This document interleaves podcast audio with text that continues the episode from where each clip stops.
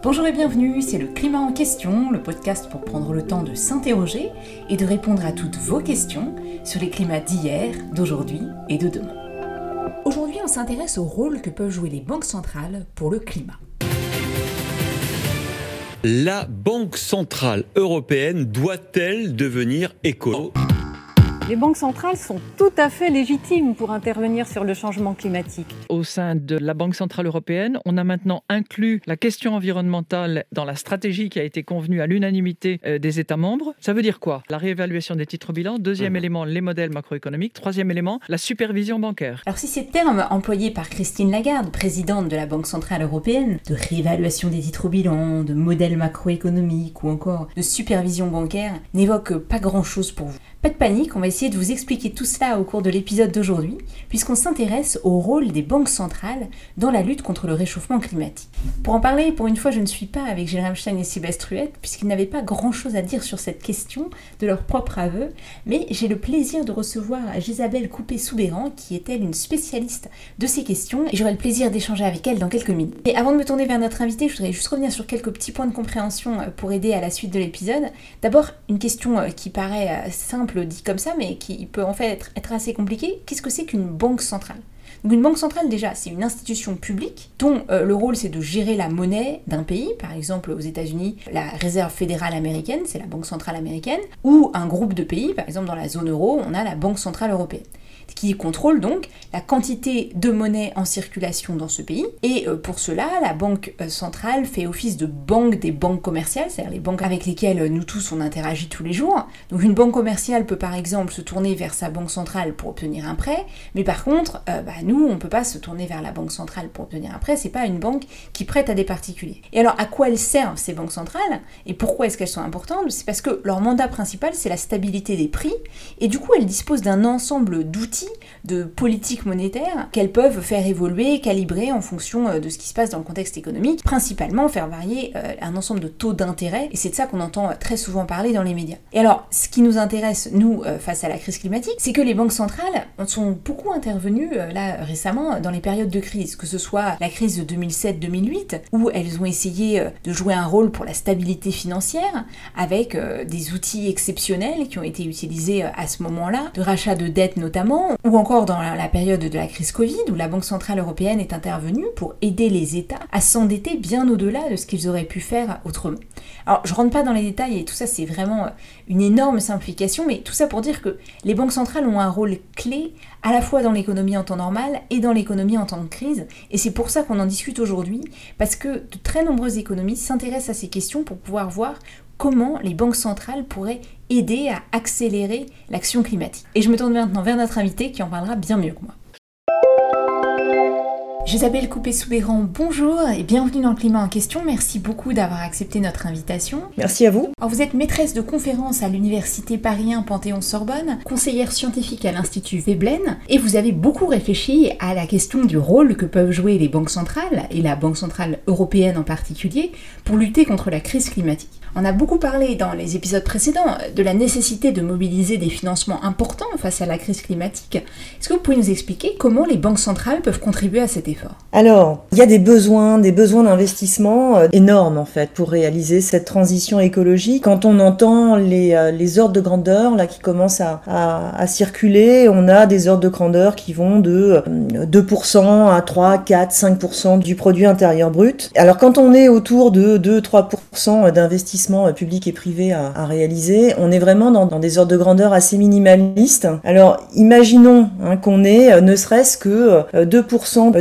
d'investissement public à réaliser en plus chaque année pendant au moins 10 ans pour arriver à se mettre sur une trajectoire compatible avec les, les objectifs bas carbone. Comment va-t-on financer ces investissements publics? Il faut des ressources, d'accord, pour les États? Alors les ressources peuvent venir de quoi? A priori des impôts, des dettes contractés sur les marchés financiers. Donc les impôts, ça rejoint la plus grande discussion sur la fiscalité écologique qu'on a déjà eu dans des épisodes précédents, et notamment la question de la taxe carbone. Ça peut être une piste réaliste.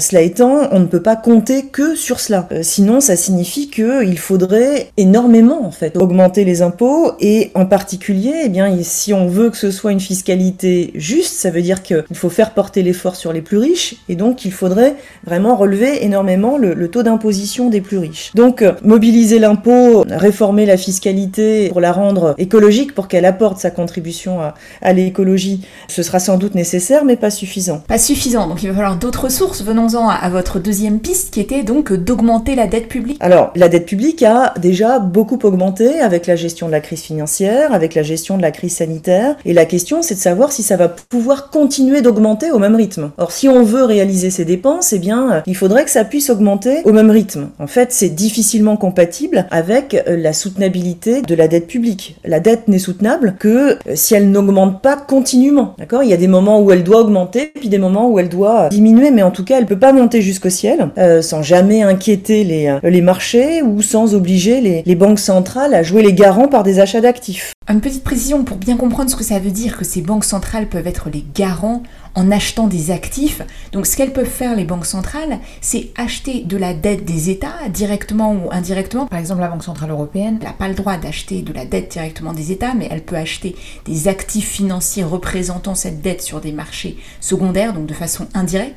Mais enfin, l'effet que ça a quand la Banque centrale fait ça, c'est que ça permet de réduire euh, les taux d'emprunt et ça permet donc de réduire le coût de la dette et ça permet de rassurer les marchés sur euh, ce qu'auront à rembourser les États par la suite et donc sur leur capacité d'emprunt et donc ça permet aux États de pouvoir continuer à trouver des acquéreurs pour leurs dettes et donc de continuer à s'endetter, d'où l'effet garant. Or là, on est en train d'entrer en fait dans un contexte macroéconomique de remontée de l'inflation, de remontée des taux d'intérêt, c'est-à-dire de resserrement de la politique monétaire. Bah ça, ça signifie que les banques centrales seront plus aussi présentes euh, sur les marchés pour racheter des titres de dette publique et pour soutenir en quelque sorte la dette des États sur les marchés. Par ailleurs, ces opérations-là, eh bien, elles sont potentiellement nocives pour la stabilité financière, y compris pour la cohésion sociale, donc pas sûr que ce soit de toute façon la meilleure des solutions. Et donc ça veut dire que compter sur euh, l'augmentation continue euh, de la dette publique pour réaliser ces investissements publics dont on a besoin dans la transition écologique, il me semble que euh, c'est assez illusoire. D'accord, mais alors si le rachat d'actifs de la part des banques centrales n'est pas la solution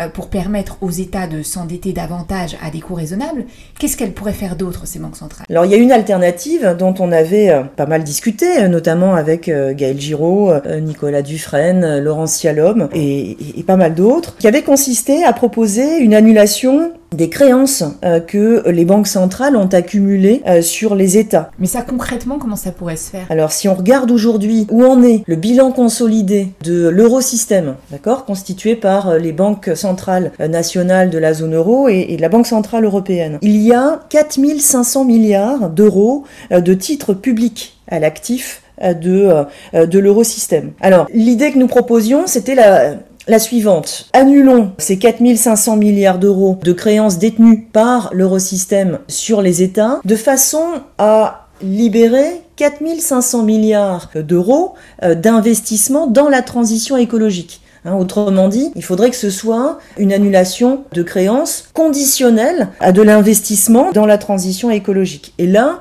eh bien, on aurait de quoi combler le gap d'investissement dans la transition écologique au niveau de la zone euro euh, pendant une bonne dizaine d'années. Donc ça, c'est une, c'est une proposition. C'est pas une solution pérenne, l'annulation euh, des, des, créances détenues par une banque centrale sur les États. C'est une opération, mais qui n'a pas d'équivalent, je pense, en termes de, de marge de manœuvre, d'investissement dans la transition écologique. Oui, en effet, d'ailleurs, Gaël Giraud, dans le dernier épisode, avait mentionné cet exemple d'annulation conditionnelle de la dette en faveur, donc, d'investissement des États dans la transition écologique. Mais si vous nous dites que ça, c'est pas une solution pérenne, alors comment est-ce qu'on fait pour financer la transition écologique sur le long terme? La solution pérenne, elle se situe dans quelque chose de, je dirais, euh, qui correspondrait à un plus grand chamboulement institutionnel. La solution pérenne, ce serait en fait de rétablir un financement direct des États par la Banque centrale. Mais ça, en l'état euh, du traité sur le fonctionnement de l'Union européenne, eh bien, euh, c'est interdit. Donc euh, les banques centrales de la zone euro, mais ça vaut à peu près pour toutes les banques centrales aujourd'hui dans, le monde telles qu'elles sont euh, conçues, n'ont pas le droit euh, d'apporter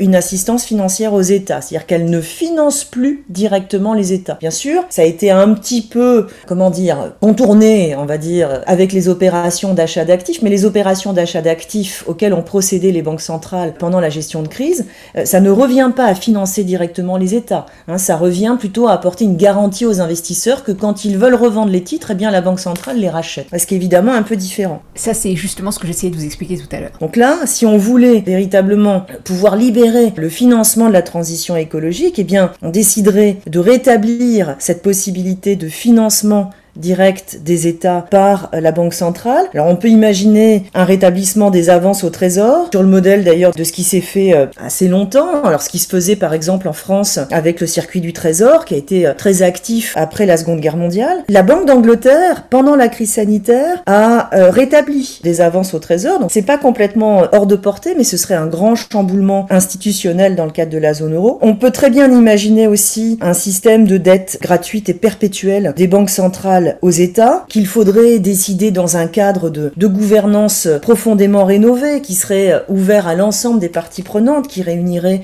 les banques centrales, les États, les parlementaires, les, autres représentants de la société civile. Puis encore une autre solution qui va encore un peu plus loin, qui bah, reposerait hein, sur ce, cordon de financement rétabli entre la Banque centrale et les États, mais qui consisterait en des dons de monnaie centrale. Autrement dit, eh bien, la Banque centrale donnerait de la monnaie centrale aux États pour qu'ils réalisent ces investissements dont on a besoin dans la transition écologique. Et ça, eh bien, ce serait un nouveau mode de création monétaire. Donc c'est quelque chose qui avait été euh, proposé avec une terminologie un petit peu différente par euh, Nicolas Dufresne, Alain Grandjean dans leur livre La monnaie écologique. L'idée, c'était, eh bien, faire en sorte que la Banque centrale monétise cette dépense d'investissement dans la transition écologique sur le plan monétaire, ce serait une petite révolution monétaire, révolution peut-être pas, mais en tout cas une transformation monétaire assez importante, parce que ça voudrait dire en fait qu'on ajoute au mode d'émission monétaire actuel, eh bien, un mode d'émission monétaire sans contrepartie financière. C'est-à-dire que la Banque centrale créerait de la monnaie sans que cette monnaie créée soit adossée à un prêt ou à un achat d'actifs. Ce serait une monnaie sans contrepartie financière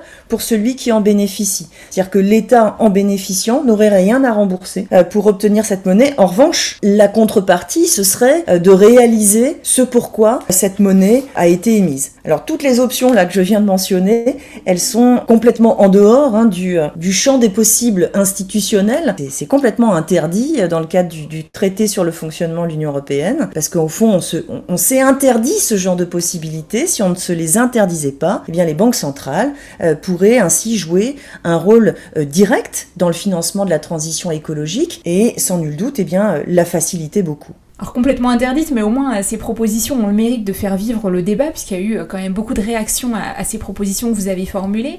Et ce que je comprends quand même pas très bien, c'est cette création monétaire, donc comment est-ce qu'elle peut être pérenne sur le long terme? Ce mode d'émission complémentaire nécessiterait vraiment une profonde rénovation de la gouvernance des banques centrales. Et ça ne peut fonctionner que si l'on est capable d'installer une gouvernance partagée, une gouvernance assez ouverte qui met en relation la Banque centrale avec les États, mais aussi avec les parlementaires, avec des représentants de la société civile. Sinon, bien sûr, euh, ça peut être, euh, ça peut être un instrument, euh, ça peut devenir un instrument dangereux en fait, hein, si la gouvernance ne suit pas. Je pense pas qu'il faille mettre, si vous voulez, ce type d'instrument monétaire simplement entre les mains des États, ou même simplement entre les mains des banques centrales. C'est pas aux banques centrales de décider des objectifs de bien commun. Je ne pense pas non plus que ce soit aux États d'en décider seuls. C'est un qu'ils pourraient aisément détourner. Donc ça veut dire que il faut une gouvernance partagée, pouvoir mettre en œuvre une telle, idée, un, tel, un tel mode de, d'émission monétaire. Donc voilà, il faut que la gouvernance suive. Alors on a beaucoup parlé des solutions pour demain.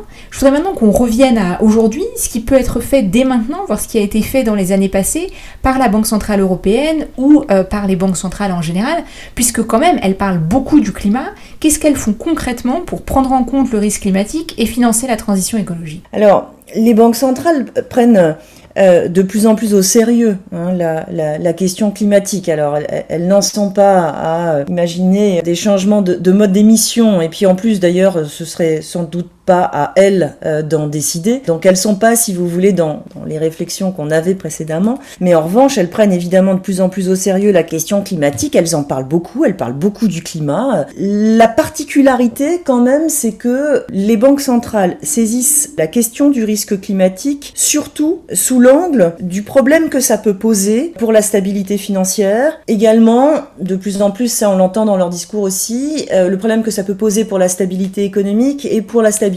monétaire, pour la stabilité des prix. On les entend plus rarement sur, je dirais, le, le lien inverse, c'est-à-dire sur le problème que pose euh, le système monétaire et financier actuel au niveau climatique. Mais la prise en compte des risques que le réchauffement climatique pourrait faire poser sur la stabilité financière, concrètement, ça veut dire quoi? Comment elles le prennent en compte?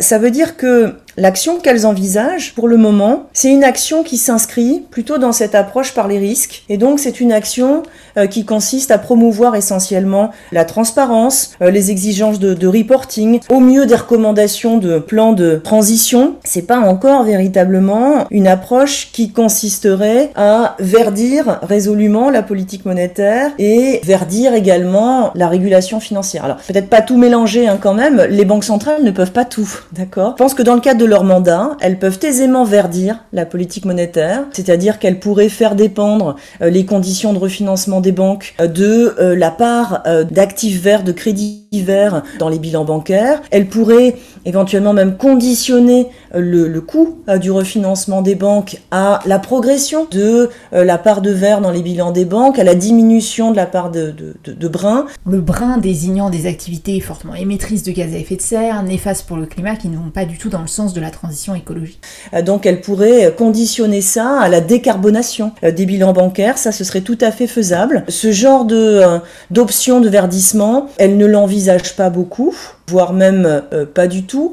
Éventuellement, ce qu'elles sont un peu prêtes à envisager, c'est euh, verdir les collatéraux, c'est-à-dire les actifs qui sont demandés en garantie euh, quand les banques se refinancent auprès de la Banque centrale. Certaines banques centrales, comme la Banque centrale européenne, ont pas mal communiqué sur le fait qu'elles prenaient maintenant en collatéral des euh, sustainable bonds, c'est-à-dire des, euh, bon, des, des, des formes d'obligations d'obligations vertes. Mais au fond, ça, c'est très très loin de suffire. Hein. Il faudrait que les actifs bruns ne soient tout simplement plus des actifs éligibles. On pourrait aussi imaginer que les banques centrales, par exemple, eh mettent au point avec les États, alors ce qui poserait peut-être des, soucis, euh, des soucis de gouvernance hein, là aussi, parce que euh, ça viendrait euh, perturber l'indépendance des, des, banques centrales, mais on pourrait imaginer que ensemble, eh bien, ils définissent des plans d'investissement avec une solution de financement intégrant des rachats, des dettes émises pour financer ces investissements. Ça, ce serait vraiment dans la continuité finalement de ce qui s'est fait pour gérer la crise financière, la crise sanitaire. Pour gérer la crise financière, les banques centrales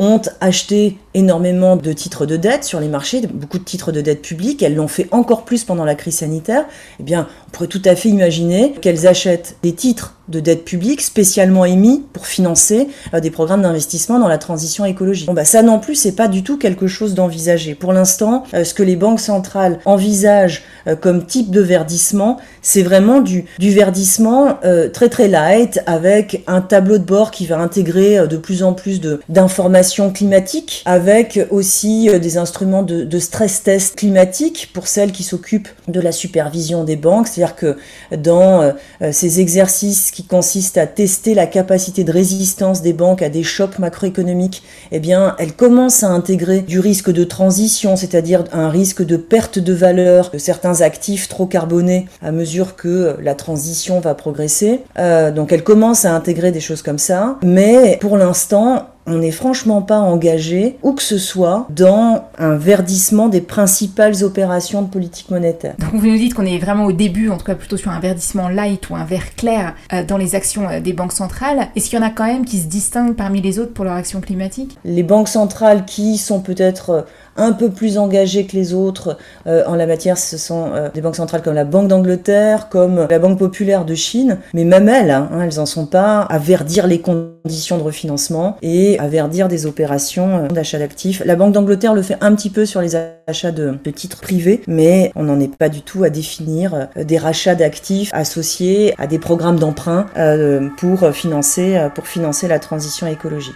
Et puis euh, l'autre aspect du verdissement, c'est bien sûr le verdissement de la régulation financière. Là, je pense qu'on en, est encore plus loin. Il commence à y avoir des réflexions, des travaux. Alors comment les banques centrales pourraient faire ça? Est-ce que c'est même dans leur mandat aujourd'hui? Alors là, en l'occurrence, hein, c'est pas aux banques centrales euh, de décider, de décider de tout cela. Alors certes, certaines d'entre elles, en particulier la Banque centrale européenne, supervisent les banques, d'accord. Mais si on considère que la réglementation bancaire doit verdir, eh bien, euh, ça, ça doit s'inscrire dans des lois bancaires. Il faut que la réglementation évolue. Le superviseur, il ne fait qu'appliquer la réglementation. C'est pas le superviseur qui fait la réglementation. Donc ça veut dire que la réglementation bancaire, en l'occurrence, doit verdir. Alors pour l'instant, euh, qu'est-ce qui a verdi en la matière? Bien, essentiellement en fait des exigences de reporting, des exigences de transparence. Ça oui. Qu'il y a également, ce sont des recommandations de plan de transition. Récemment, euh, euh, l'association d'experts I4C, l'Institut économique pour le climat,